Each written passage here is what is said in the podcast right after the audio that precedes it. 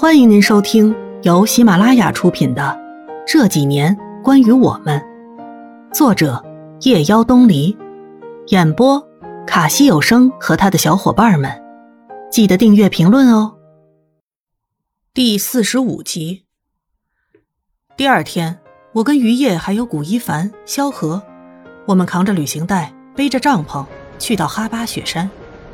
据说哈巴雪山位于香格里拉县城东南部。隔虎跳峡与玉龙雪山相望，主峰海拔五千三百九十六米。哈巴雪山至今还保留有许多古冰川遗迹，角峰、刃脊、U 形谷和羊背石。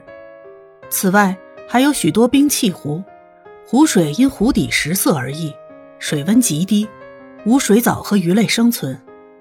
我一直向往的地方。我背着包，穿着厚厚的棉衣。看着于叶单衣单裤瑟瑟的样子，有些好笑。于叶站在我的对面，对着我一阵白眼：“ 你就笑吧，等会儿某人不要嚷着热要脱衣服。”“哼，天这么冷，你穿的这么少，怎么会热？”菲儿，于叶说的没错，要不你换件薄点的棉衣，待会儿爬山会出汗的。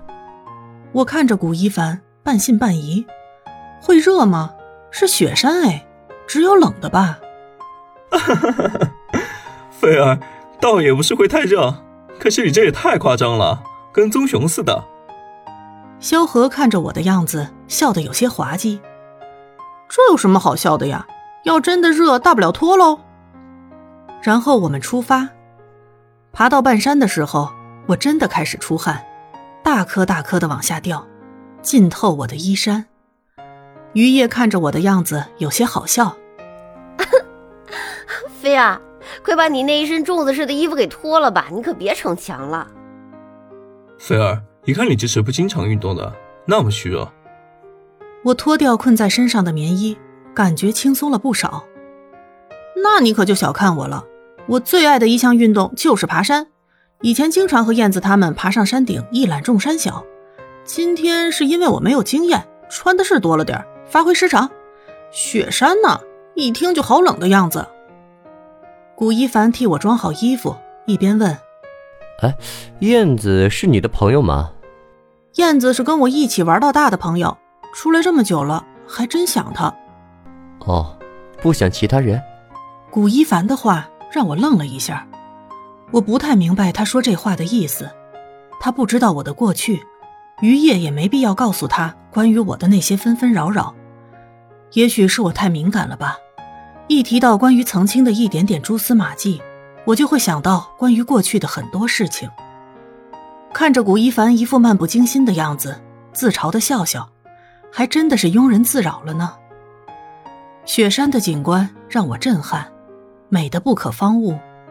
我在这雪山上发现了一件不可思议的事情。这样寒冷的地方，本来是不适合娇嫩植物生长的，但让人吃惊的是，娇嫩的杜鹃花在这里却开得正好。山崖口带冰雪味的素风，把它们的枝叶吹得翻了过去，裸露出苍白的身躯。在寒风中，它们肩臂相连，织成一个与死亡抗争的白色的网，把花一坡一坡撒开。罩住高山冻荒漠地带，这悲壮的寂寞常让都市中人看得痴痴的。我站在那儿，看得有些痴了。杜鹃花独特的生活方式，给人带来了视觉上的震撼。古一凡告诉我说：“你看山上的草也长得不一般，不是一颗颗、一片片的生，而是一团团的长，长成一个个圆圆的半球。”本地人把它们叫做高原雪灵芝。这些平凡而又超凡的小生灵，平静地生活在处境恶劣的冻荒漠地带，不仅需要有顽强的生命力，还需要有一种超然的智慧。他们在凶险之地开启的天堂之门，何须界限？我不禁脱口道：“白云无心若有意，时与白雪相吐吞。”不知怎么的，很多登山的人都不愿意在湖边的草地上扎营，说尽管草地柔软富有弹性，但担心他们会在我们熟睡时自己走开。担心他会在熟睡时自己走开？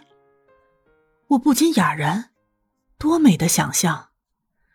我在心里盛开出了这样一幅美丽的画面：美丽而又柔软的植物，碧空白云，父亲牵着儿子的左手，母亲牵着儿子的右手，一家人躺在柔软的草地上，温暖明媚的笑容，美好的样子，周遭的一切变得安静，没有声音。忽然就想到“家”这个字，一直在吓唬自己。有了家，就有了责任，再也不能无所顾忌、放肆大胆、随心所欲。那像一个笼，进去了就出不来，一直在排斥。不知道是不是因为自己受不了束缚、自私的想法。